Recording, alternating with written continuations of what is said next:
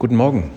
Ein spannendes Thema. Wir waren mal wieder unterwegs im Ausland und äh, da kam ganz oft dieser Spruch, naja, bei euch in Deutschland, da ist das ja so.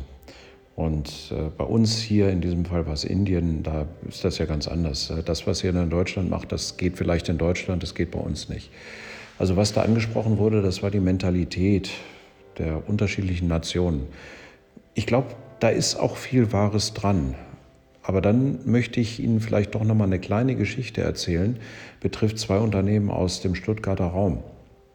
Das eine Unternehmen baute in Indien einen Standort auf und dieser Standort hat mich ganz sehr an, den, an die Mentalität, an den Charakter des Unternehmens in Stuttgart erinnert.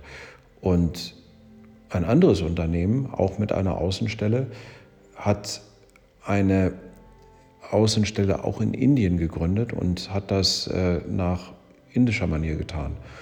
Und was ich richtig erstaunlich fand, dass Unternehmenskulturen teilweise wichtiger und intensiver sind als die Charaktere, die Kulturen, die in Ländern vorherrschen.